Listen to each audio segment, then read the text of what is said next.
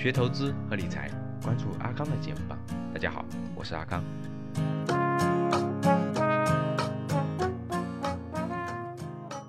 只有一个富爸爸的话，才会有你的机会。实际这句话呢很深刻，呃，非常非常深刻，因为只有经历过，只有经历过的人，经历过那个变化的人，才能感受得到。为什么变化的时代才有年轻人的机会呢？是这样的，各位，我举个例子啊，我们从不同的角度来分析，你就知道了。比如说政治体制，当政治体制已经完成的时候，你看历史，你看中国历史，各位总是分久必合，合久必分哈，有乱的时代，然后有治的时代。在政治时代里，它叫做政治格局，就政治格局，大家都这个座位和层次各方面都排好以后，从最上面一直到高层领导，一直到中层领导，一直到基层领导，当这个东西已经搭好这个框架以后，你是很难改变的。你说设计这个制度的人，设计这个层次的人，给没给你改变命运的机会呢？给了，那就是科举，你可以当官，你可以走这条路，但是这条路好走不好走？我相信大家都知道，非常非常难走。大部分年轻人是没有机会的。我们看经济体系，大家看过我们的公开课，包括我的趋势的力量，大家都明白。我们把经济结构化作传统行业、如日中天的行业和新兴的朝阳行业。现在的夕阳行业，曾经在十年以前或者二十年以前，它也是朝阳行业，它当时也是新兴行业。为什么叫新兴呢？因为这个行业还没有产生，从产生，从这个行业的爆发到整个的成熟，整个最后的衰落，整个这个过程中伴随着变化，而变化最激烈的过程就是它刚刚产生的那个过程。三十年前的事情，过去的事情，是我们已经无法改变的。我们能改变的是什么？是。三十年之后的事情，今天我们还是能决定的。我们今天付出的每一个努力，付出的每一个选择，解决什么样的问题，进入什么样的行业，做什么样的商业，决定了我们能不能解决十年以后的问题，二十年以后、三十年以后的问题。过去的我们已经无法改变了，它已经形成那样了。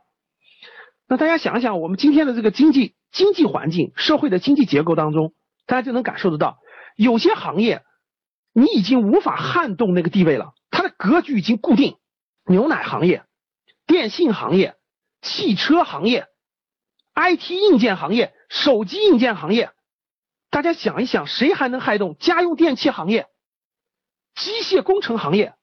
那个格局是不是已经产生了？成为这个行业的中坚力量的人，是不是三十到四十岁的中年人？中年人，人家都是六零后、七零后，人家在这个社会上已经打拼了十五年、十年到十五年。人家在这个社会当中成为中坚力量，难道不应该吗？太应该了。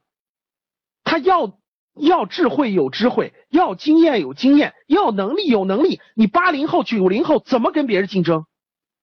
所以你竞争不过的，你永远是当兵的份儿。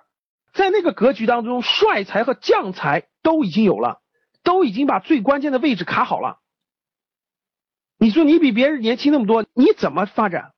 现在三十五岁到四十五岁的年轻人，难道他们十年以前不同样年轻吗？现在的中年人，难道他们十年以前不是同样年轻吗？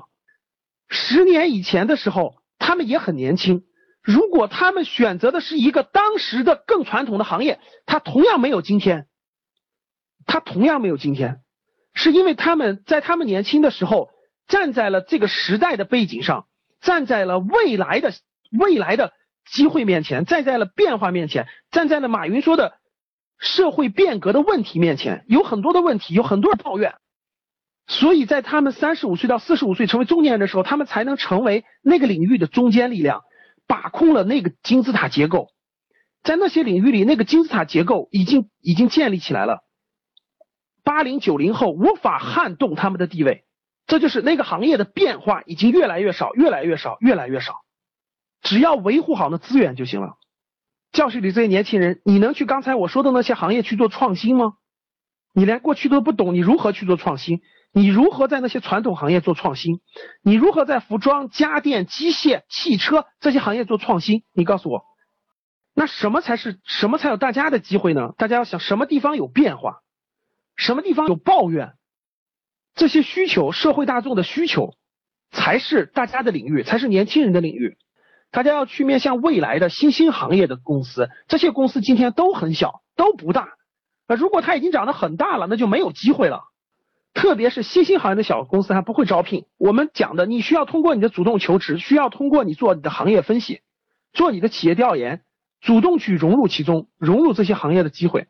呃，不像大公司设了无数的门槛，一比二比三比，一面二面三面网深，挑来挑去的，挑完这些人去了以后，要按别人设计好的规则，别人设计好的程序，别人设计好的产品去做，创新性跟新兴行业是没法比的，肯定是没法比的，特别是在这个时代，特别是在我们今天这个时代，徐小平说了一句话哈，说你会走在考研人面人的前面，我也非常认同，我一点都不建议各位盲目考研。大部分人是盲目考研，在头脑当中就是考试，考试，考试，考得越高就是成功。所以今天我看了个微博，写特有意思，什么武汉工业大学有七仙女，七个人一个寝室的七个人全考研成功了，所以叫七仙女。我觉得可真逗，你一看就一看就不知道今年的就业形势是什么样。你们去了解一下本科生就业形势，你们更了解一下研究生的就业形势。你们看看今年研究生就业是什么情况？研究生太惨了，为什么惨？学那个专业。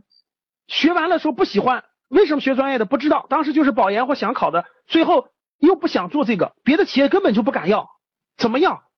要过来你，你要放弃七年的任何跨专业的机会都不敢要了，为什么不敢要？我宁可要个本科生，因为他本来就无所谓的跨个专业，你说我要个研究生怎么办？